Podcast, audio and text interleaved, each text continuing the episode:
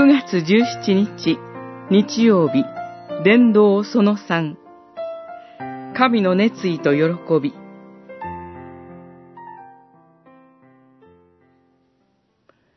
言っておくが、このように一人の罪人が悔い改めれば、神の天使たちの間に喜びがある。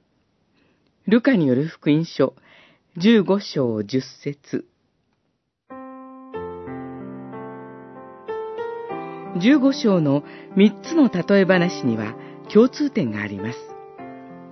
失われたものを探し求める神の熱意と、失われたものが見出された時の神の喜びです。見失った羊は特別に高価な羊ではありません。ドラクメ銀貨一枚も大した額ではありません。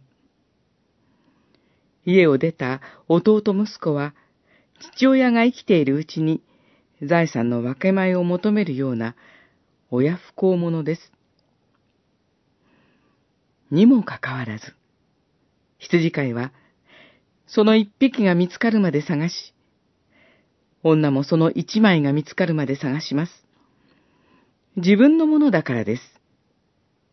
父親も帰ってきた弟息子が、まだ遠く離れていたのに見つけて、走り寄り、抱きしめます。自分の息子だからです。そして言うのです。一緒に喜んでください。喜ぶのは当たり前ではないか。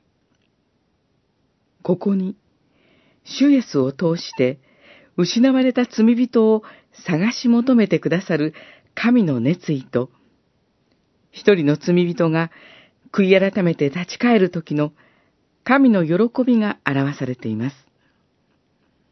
私たちは、このような神の熱意によって探し出され、このような喜びのうちに招かれています。伝道とは、キリストの体として、このような神の熱意と喜びに使える働きです。この光栄ある働きのために、今日も使わされていきましょう。